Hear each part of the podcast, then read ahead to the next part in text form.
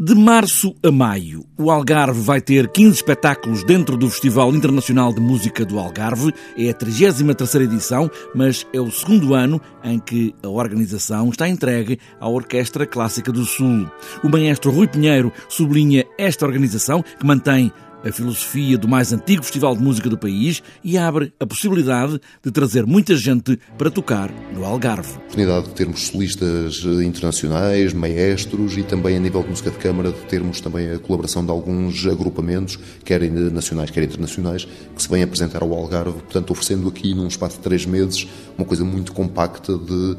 de agrupamentos musicais de um de alto, de altíssimo nível, de juntar aqui realmente personalidades e nomes que no dia a dia às vezes não temos possibilidades de trazer o Algarve e, portanto, selecionamos um bocadinho o FIMA como esse espaço de eleição para ter aqui um perfil artístico um bocadinho mais, um bocadinho mais elevado. E também a oportunidade de ter concertos que despertam não só os ouvidos, mas outros sentidos, para aliviar aquela ideia de que um concerto com uma orquestra é muito formal. Queremos também quebrar um bocadinho isso e experimentar outro tipo de formatos. E este é um formato muito específico em que abrange duas vertentes.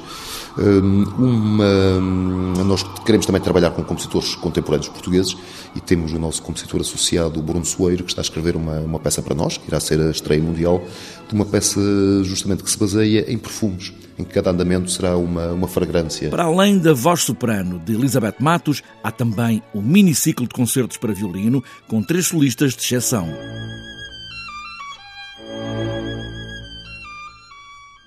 o Pedro Meireles, que é o concertino da Orquestra Sinfónica Portuguesa, também um músico absolutamente incrível, que vem fazer o concerto de Beethoven, irá tocar e dirigir. Vamos depois ter o Vladimir Tolpigo, que vem fazer o concerto de Mendelssohn com a Orquestra Filarmonia das Beiras, e vamos ter no concerto de encerramento também uma solista italiana, Francesca Dego, eh, absolutamente incrível, com uma carreira fantástica, tem um contrato de gravação com a Deutsche Grammophon, portanto uma pessoa com, com um perfil e com uma reputação internacional incrível que vem connosco fazer, hum, fazer o concerto de Sibelius. Um longo programa para três meses de música no Algarve, para o mais antigo festival de música do país, que retoma a atividade com a Orquestra Clássica do Sul.